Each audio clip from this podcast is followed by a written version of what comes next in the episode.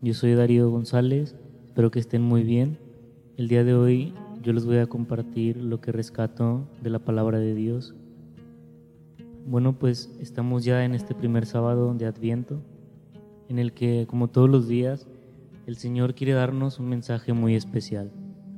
Leyendo en las lecturas de este día al profeta Isaías y al evangelista San Mateo, podemos ver la imagen de un Dios misericordioso, un Dios compasivo, que va predicando y en su camino va ayudando y cuidando a cuantos lo necesitan.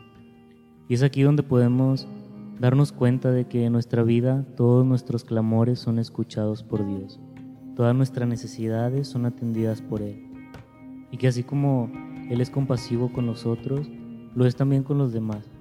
Pero en este día nos hace una invitación a que seamos sus instrumentos, a que Él pueda seguir siendo compasivo con las demás personas, pero ahora a través de nosotros. El Señor en su Evangelio nos hace ver de una manera muy hermosa que en el mundo, en la actualidad, hay demasiada necesidad.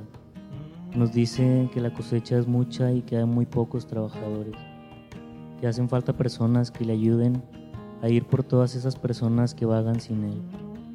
Que seamos pastores en busca de aquellas ovejas perdidas que sin importar nuestra condición humana, sin importar si estamos preparados o no, Él nos confía esta misión y aunque es una misión que nos confía a todos, ha destinado o consagrado a personas específicas.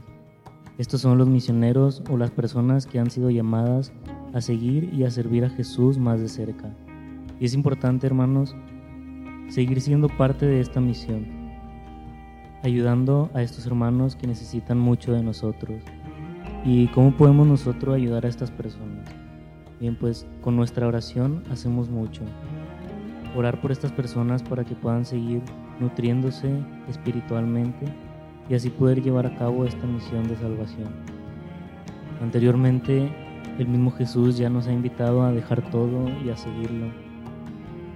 Nos ha dicho que Él quiere convertirnos en pescadores de hombres. No tengamos miedo a responderle al Señor porque Él irá aplanando nuestros caminos y nos va dando todas las herramientas. El Papa Francisco nos dice que no tengamos miedo a entregar la vida porque la vida es un don que se recibe entregándose. Los invito a que podamos tener presente a todas estas personas a las que Dios ha destinado para ir por esa mies tan abundante. Oremos unos por otros, hermanos, oremos por las vocaciones. Que Dios los bendiga, les mando un fuerte abrazo sigamos preparando nuestro corazón.